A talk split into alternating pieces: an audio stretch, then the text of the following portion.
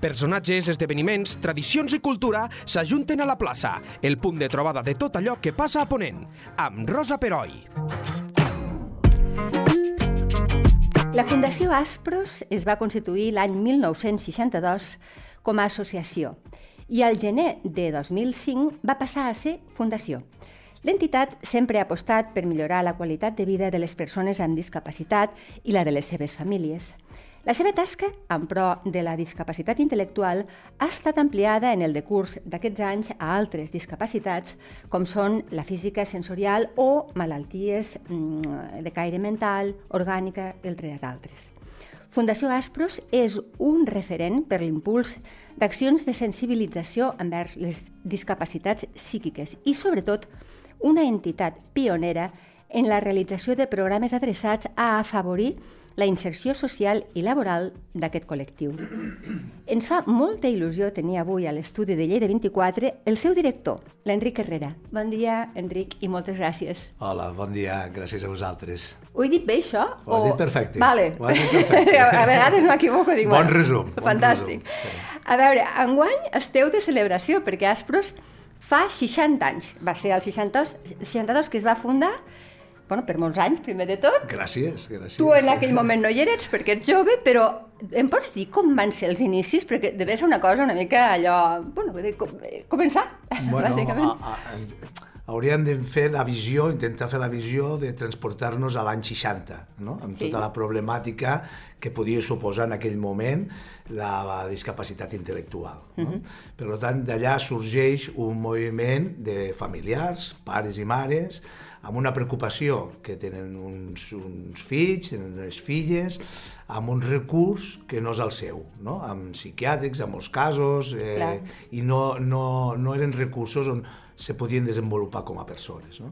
Llavors comença aquest moviment, es comencen a inclús a algun petit viatge a Europa, a veure com algun altre país tenia desenvolupat aquest, aquest recurs.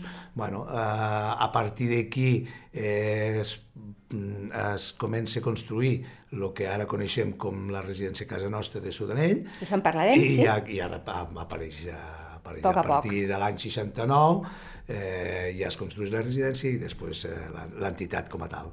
Molt bé.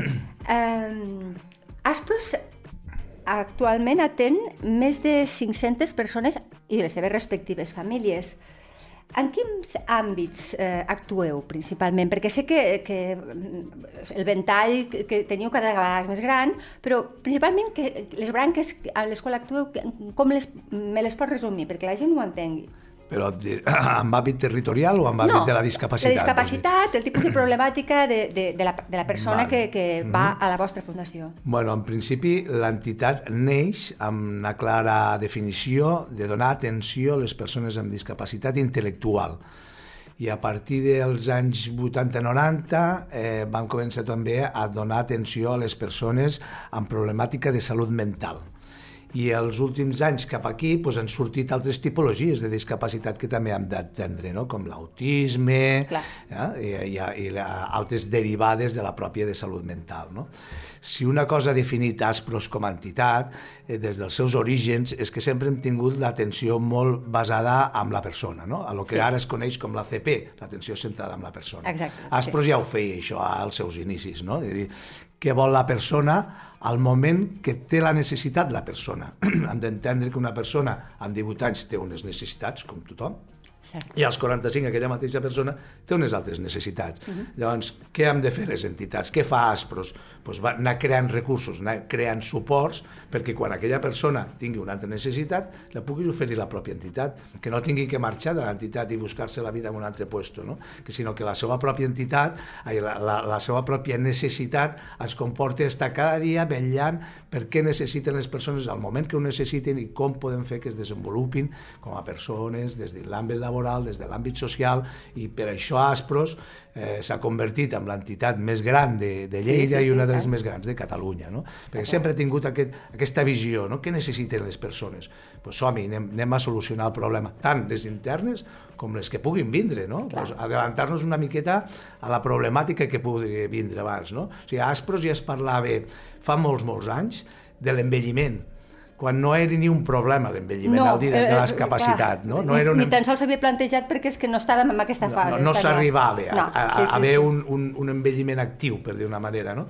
Pues lo, lo que ja fa anys el nostre director, llavors, el Joan Escola, Uh. -huh. pues ja parlava de l'envelliment, no?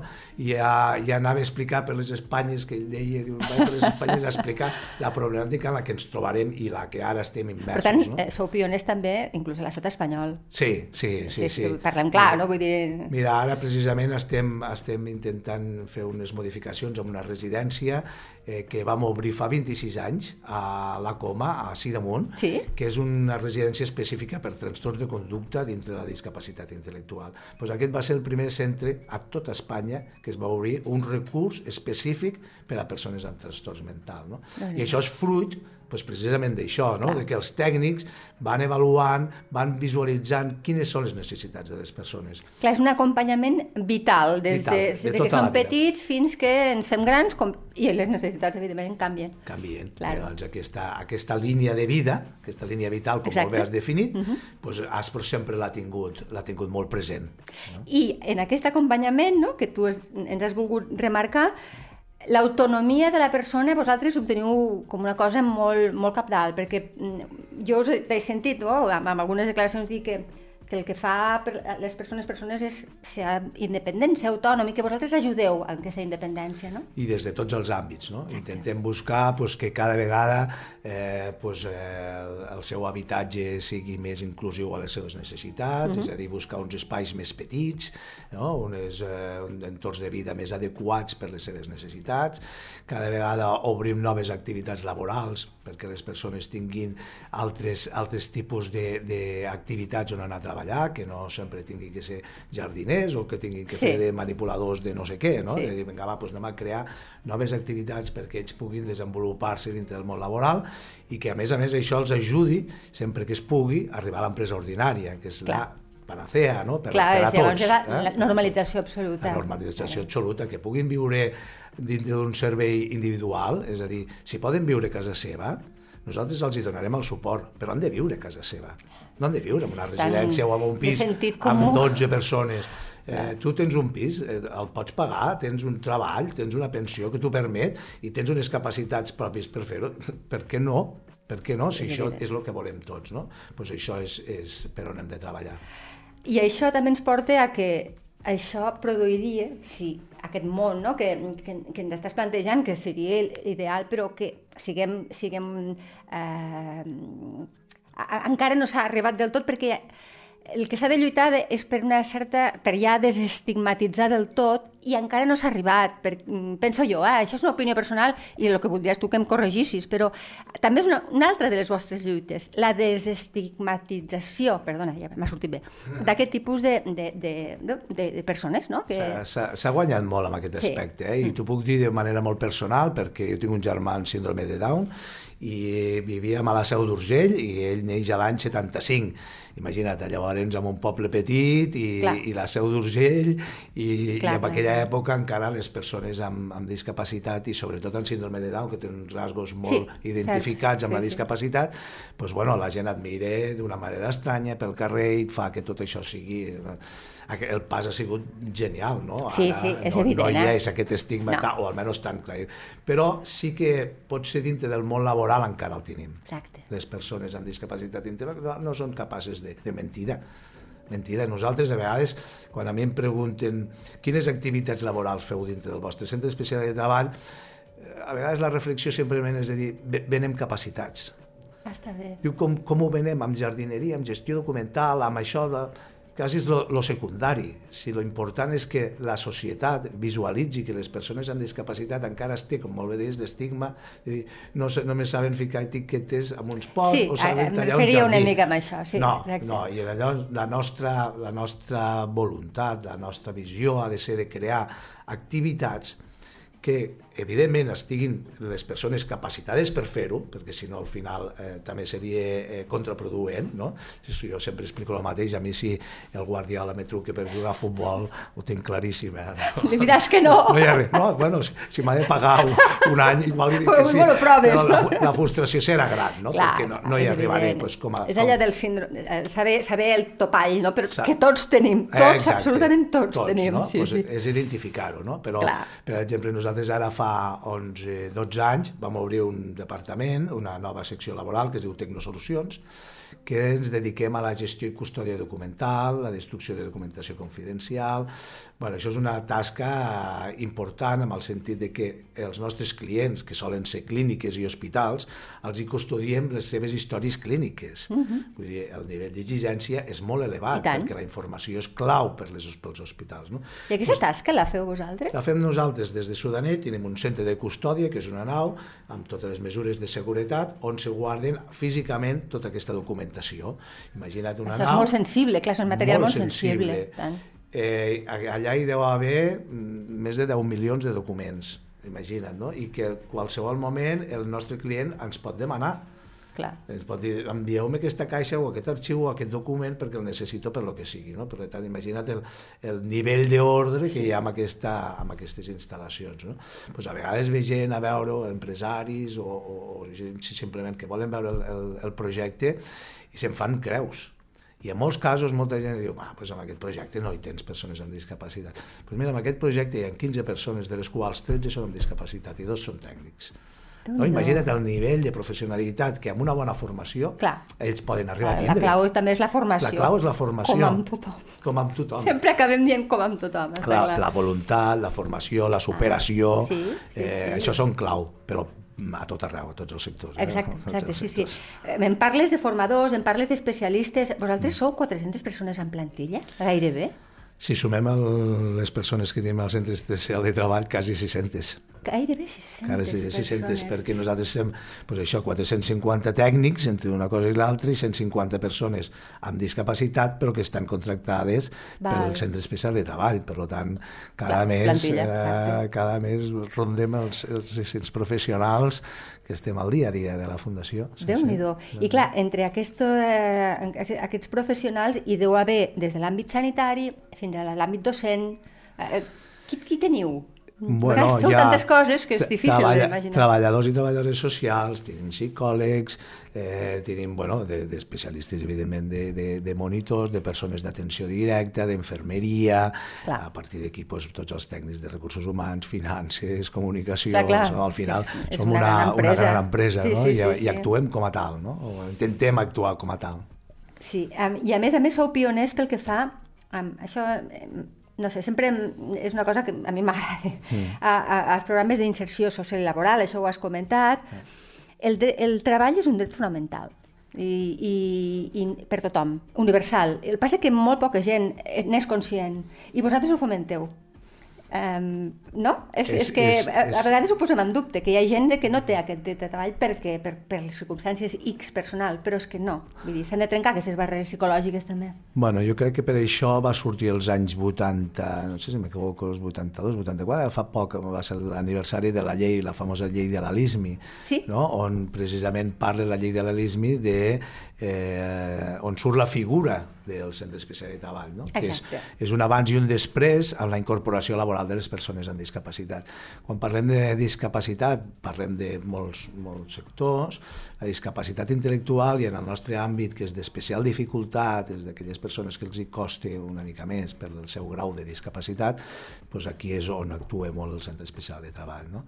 Eh, aquí sí que es va donar un gran impuls, tot i que queda molta feina per fer, no? Ja perquè insistim que el que hem de fer és progressivament les persones han d'intentar acabar a l'empresa ordinària, però si no pots, o ja després d'un període d'empresa ordinària tens el centre especial de treball. No? I aquest, aquest va ser realment una, un després no? de, lo, de lo que comentaves de, Exacte. del dret al treball. No? Clar, clar. Tothom tenim dret al treball, tothom tenim dret a tindre una, una, no, una nòmina, un pagament, Sí. no? És que, a més, ja és un dret i una necessitat. Sí, no? és que és una necessitat, És una bàsicament. necessitat, no? Claro. I, I una dignificació de la persona, està claríssim. Eh, Parla'ns una mica, sé que la pregunta és molt, és molt genèrica, però si ens vas fer un resum. El servei de llars, Com, com ho teniu distribuït? Mira, els serveis de llars també neix eh, per un impuls dels tècnics als anys 80, com explicava Aspros neix a Sudanell, on hi ha l'única residència per donar atenció social i d'habitatge a les persones amb discapacitat. Sudanell és molt bonic, i si no hi ha un altre us convido a anar-hi, perquè és realment bonic, no? Però amb tot el carinyo no deixa estar la residència en un poble a les afores d'un poble. Exacte. I a nivell inclusiu és molt més interessant un projecte com les llars. No? Llavors, eh, l'any 82 es va comprar un pis a Lleida amb aquesta Aquí idea. tinc, no? sí, que vau ser pioners, a més a Vam més. ser Com pioners una altra vegada. I de dir, va, obrim un pis i què hem de fer? Que les persones que visquin al pis es barrejaran a l'ascensor amb els altres veïns, aniran al Exacte, supermercat a sí, comprar, sí, sí. aniran a la cafeteria de baix a fer un cafè. Des d'allà van al seu, a la seva àrea laboral, sigui jardineria, sigui allà on sigui, no? al centre ocupacional, al centre de dia, no? però ells viuen al seu pis, viuen amb els veïns, viuen integrats a la ciutat. No? I aquest és el gran projecte que va posar en marxa Aspros a l'any 82, amb un pis, i que ara són 10 pisos, 10 amb pisos. 102 persones o 104 persones, ara no sé el dato exacte. No? I és, és, és molt gratificant, no? perquè et veus moltes vegades pel carrer amb les persones amb discapacitat, que viuen als pisos, que els veus que se'n van a donar una volta, que, bueno, que et saluden pel carrer amb, vamos, amb, sempre amb abraçada i aquella, aquell somriure no? Ai. als ulls i, Sí, sí, sí. i, i diuen, jo avui estic al pis, avui estic enfadat perquè m'ha fet no sé què, però avui estic content perquè no sé qual. Com tots, no? Com tothom. Fem una vida Estic molt inclusiva. Molt bé. I entenc, eh, funcionalment, que algunes llars deuen estar adaptades. Totes, totes per decret, la, la pròpia administració, en aquest cas el Departament de Drets Socials, ens marca unes normatives no? de- de- d'adaptabilitat, de, de que no hi hagin barreres Exacte, arquitectòniques, exacte. que l'ascensor compleixi amb unes mesures, eh, que les habitacions tinguin unes mesures determinades, perquè no fiquis mm, habitacions massa petites, Clar. amb unes condicions, evidentment, bueno, pues de, de, de, de, de, d'adaptabilitat del, Sí. dels passadissos, de l'entrada de les portes, etc etc. Si això ens, va, ens ve marcat per, Ja ve per marcat. normativa. Però sí. no hi ha diferències. Hi ha alguna que sigui especialment mm, pel, per la persona que vindrà a viure? No, o sigui, ja estan marcades i... El millor que podem fer és un pis normal i corrent. Sí, Eh? un pis normal i corrent, el fem molt inclusiu i evidentment si algú té una necessitat específica amb un llit més adaptat o més no sé què, doncs això pues, pues com tots tenim a casa, no? A, Sí, a partir sí, perquè- que a la millor els pares es fan grans I tant, jo, un llit jo soc més un exemple adaptat. de la meva mare. clar, doncs mira, Van fer adaptació, van pues fer ja, adaptació del ja, pis. Ho, ja ho tens. Sí, sí, està clar, està sí, clar. Sí, sí. Eh, M'agradaria que em parlessis d'un- d'una cosa que està... Ara queda, queda com a molt xula, diu, però, però jo em sembla que vosaltres ja ho teniu de sèrie i hi ha altres empreses, em consta a Lleida, que ho teniu de sèrie, que es diu la RSC, que és la... Ai, ara no me'n recordo l'acrònima que... Responsabilitat social corporativa. exacte, de les empreses. Vosaltres treballeu molt amb això. Eh, creus, creus que les empreses haurien de tenir sempre aquest tipus de vessant responsable, que és el futur, o no? Com Jo- ho veus? Penso que les empreses ja la tenen, en part, la responsabilitat social corporativa. El que passa és que no s'han parat a pensar-ho, que la fan. Ah, val. Vale. Això me'n parlava el Ferran Alemany, que també es- està en aquesta situació. Jo, diu, jo fa temps que ho Ferran fem... Alemany fa, és, és un pioner amb la RSC i, i potser encara ni se n'ha enterat. No, no, perquè no, gairebé li sonava com perquè a el xinès. Ferran eh? és un, és un, un 10 amb això, la família alemany, no? Sí, perquè sí, sí. treballen amb, pare ja amb feia. quatre centres especials de treball, amb l'Estel, amb Aspros, amb Inlersis, amb la Torxa, no? Exacte, I ell mai s'ha plantejat de deixar de treballar amb nosaltres. Jo li recordo amb ell una, un article a La Vanguardia que deia la desrobotització. Sí, em van parlar també Clar, d'això. perquè què diu? Eh, jo, no, jo no em plantejo robotitzar els processos que els hi faig fer als, o que els hi, eh, els hi traspasso als centres especials de treball, perquè jo vull treballar amb els centres especials de treball, perquè a més a més humanitza el meu producte. Sí. Perquè, I si l'etiqueta està una mica torta? Què passa si estic venent un producte artesà? Clar, clar, clar, producte... sí, sí. Pues, eh, pues això, amb... per tant, a lo que em referia, no? totes les empreses amb més o amb menys. El que passa és que sí que s'hauria de donar un impuls impuls més gran dintre de la RSC o la sostenibilitat. Per no? part de Ara- les administracions, vols dir? per, no, per part inclús de les empreses, eh, la pregunta val. que em feies. Eh? De dir, escolta, para't a pensar, para't a reflexionar, és el que vam fer nosaltres fa tres anys. Eh? Fa tres anys de dir, escolta, estem fent responsabilitat social corporativa i no, i no ho tenim definit. No? El primer que vam fer és, és, és eh, obrir un departament nou de responsabilitat social corporativa i vam dir, bueno, va, què fem i què podem fer? I a partir d'aquí eh, vam dir, escolta, referim-nos a l'agenda 2030, els Val. 17 punts ODS. Sí, és una manera de marcar-te, no? Sí. De dir, escolta, va, mare, no cal que agafis els 17 punts i els aterris tots, però dius, dels 17 punts, jo quins estic fent o quins m'interessa més fer, no? O fer alguna coseta.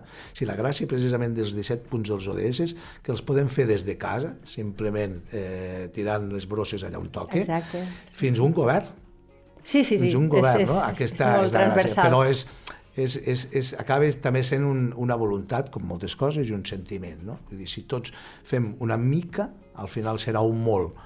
No? Si no comencem per algo, el 2030 està aquí. Eh? És que està, Està set anys i escaig, vull dir que com no ens posem les piles... Per això que és molt, molt, molt necessari que tots eh, col·laborem exacte, amb dintre de la, sí. de la responsabilitat social corporativa, que Aspros no ho sabia, però el 62 ja ho feia. Sí, sí, sí, sí és que... que donant oportunitats a persones vulnerables Clar, ja això és- forma part de la responsabilitat. No? Per això És vam, així. vam creure important que és no, no només, i no només ho fem de manera externa, sinó ens ho fem molt de manera interna. És dir, escolta, nosaltres no podem externar eh, responsabilitat social corporativa, sostenibilitat, agenda 2030, si nosaltres no ens ho creiem. I ara, per nosaltres, és molt transversal. Dintre de tots els serveis, sempre els ho comentem dintre dels serveis, de dir, escolta, qualsevol activitat que fem, pensem en quin punt del, di- dels 17 eh, ODS, impacti. sí. No? I d'això pensem-ho. I com podem que impacti a dos? Clar, perquè és establir-se fites psicològiques, o, no psicològiques, fites no, no, per fites, poder... unes sí, metes, eh, unes metes, exacte. no? Que hem de- hem d'arribar aquí, no? I ens hem de marcar objectius perquè és la manera d'arribar-hi. Si no, és molt complicat, ja ho faré demà. Exacte, sí, la, la procrastinació, feina, sí, sí, això, tots som igual amb aquest aspecte també. Sí, sí. Ah, M'agradaria que parlessis d'un- d'un- d'una cosa que heu fet fa no, no gaire que és una col·laboració que me vaig quedar parada quan, quan me vaig assabentar que és amb la cadena Bon Preu, l'arrodoniment, bon, bon Preu Esclat, Un preu esclat, sí. que és tan senzill i a la vegada és tan genial la idea, perquè de fet és un arrodoniment. Jo tinc un bon preu esclat a casa i arrodonim a casa, però Clar. és que no ens costa res, no, ni ho notem. No costa res. Jo- És una, és una bona iniciativa, que això ho fa, en realitat ho fa una empresa, que, Ah, ho, val. que ho, ho, ho ven a les empreses, no? Ah, d'acord, d'acord, és una idea No és que- l'única empresa que ho fa, Val. però sí que és l'única que ha tingut a bé pues, donar l'arrodoniment a, a Aspros. Quan vaig parlar amb ells, quan vam parlar amb aquesta empresa, els hi vam explicar que eren els 60 anys, que teníem un projecte, tu has d'explicar un projecte molt en concret, en el nostre Ah, val. cas era un projecte de llar residència, el que Sí, comentaves sí, sí, abans, sí, sí. pues estem modificant unes llars residències per adaptar-les a unitats de convivència més petites. Nosaltres teníem Vale. les llars, algunes d'elles són molt grans, de 10 o 12 persones, i cada vegada pues, el que estem fent és adaptant aquestes llars a unitats de convivència més petites, de 5, Clar. de 6 persones. No? Com a I una- pisos, diguéssim, més pisos normals. més petitets, Sí, sí, no? sí, està clar. Més petitets, i un dels pisos també adaptar-lo per persones amb, amb problemàtica de, de TEA. Vale? Què és TEA? eh, Disculpa. mm, És autisme. Ah, sí, trastorn Sí, d'espectre ah, no, no, després d'autista. autista, sí, no? sí, sí. Llavors, un dels pisos que fins ara era dedicat a la discapacitat intel·lectual pura i dura, doncs el, aquest sí que és una mica més específic per a persones amb, amb problemàtica TEA. No? Bueno, és un projecte que vam presentar, els va agradar molt a la gent de Bon Preu Esclat i mira, doncs han tingut a bé que el mes de maig eh, fos l'arrodiment a, a favor d'Aspros i bueno, des d'aquí doncs, donar-los donar les gràcies Sí, perquè sí, ha sigut una, una bona iniciativa. Perquè, a més, si fem una mica la reflexió, un arrodoniment que fem tots quan vas a comprar, que et diuen, vols arrodonir? Has de, has de pitjar simplement que sí. I a, millor són, són cèntims Són per cèntims. tu. Mira, per Claro, fer-te, me van passar la mitja de lo que dona cada una de les persones que dones són 17 cèntims. Sí. Són 17 cèntims, Sí, sí. que dius, "Mm, no és gaire, i però la suma d'aquests Clar. 17 cèntims a nosaltres ens anirà molt bé, perquè serà un volum suficient com per fer front a aquell projecte, no? que dius, no ens financiarà el 100% del projecte, no, però si només que ens financin el 50% Déu-n'hi-do. ja és molt, és molt, no? Sí, sí. Eh, Llavors ens ajuda a tirar endavant amb tots aquests projectes que encara ens queda molt camí per fer, com molt camí per fer, 60, Sí, sí. 60 més com a mínim. Exacte, com a mínim. Com a mínim. I, I sé que no pareu eh, de, jo hem pogut parlar d'uns quants projectes, eh, però m'imagino que tu en tens molts en ment i no sé si me'n pots eh, avançar algun que estigueu a punt de posar en marxa o que tingueu una idea de fer, no sé. Bueno, de, de ara t'he atracat, eh? Però... Sí, ara m'has agafat així una mica fora de joc, però de projectes en tenim, en tenim molts, no? Nosaltres, com et deia abans, eh, sempre estem pensant en projectes sobretot amb, amb, des de l'àrea de laboral, eh, per donar oportunitats laborals a les persones. Estem eh, projectant idees eh, de, relacionades amb l'hostaleria, caterings, bars, ja teníem ah, una cosa abans de, de pandèmia, però per pandèmia doncs, vam tindre que tancar. Eh, bueno, sempre pensant en projectes en pro de les persones i com podem millorar el seu dia a dia. No? Aquí també estem fent unes modificacions dintre del que són els serveis diurns, els serveis ocupacionals, estem adaptant-los d'alguna manera perquè les persones estiguin més ben ateses. Eh, bueno, mm, mil, mil coses, no, no, sabia que em contestaria general, ja és normal. Ara m'ha vingut al cap mentre parlaves de la pandèmia i, i se m'ha acudit, però clar, la salut mental, vosaltres teniu moltes persones amb amb aquest, amb aquest problema, la pandèmia heu notat que ha fet mal en aquest col·lectiu? Ens ha fet mal a tots. A tots. A tots, és evident, eh?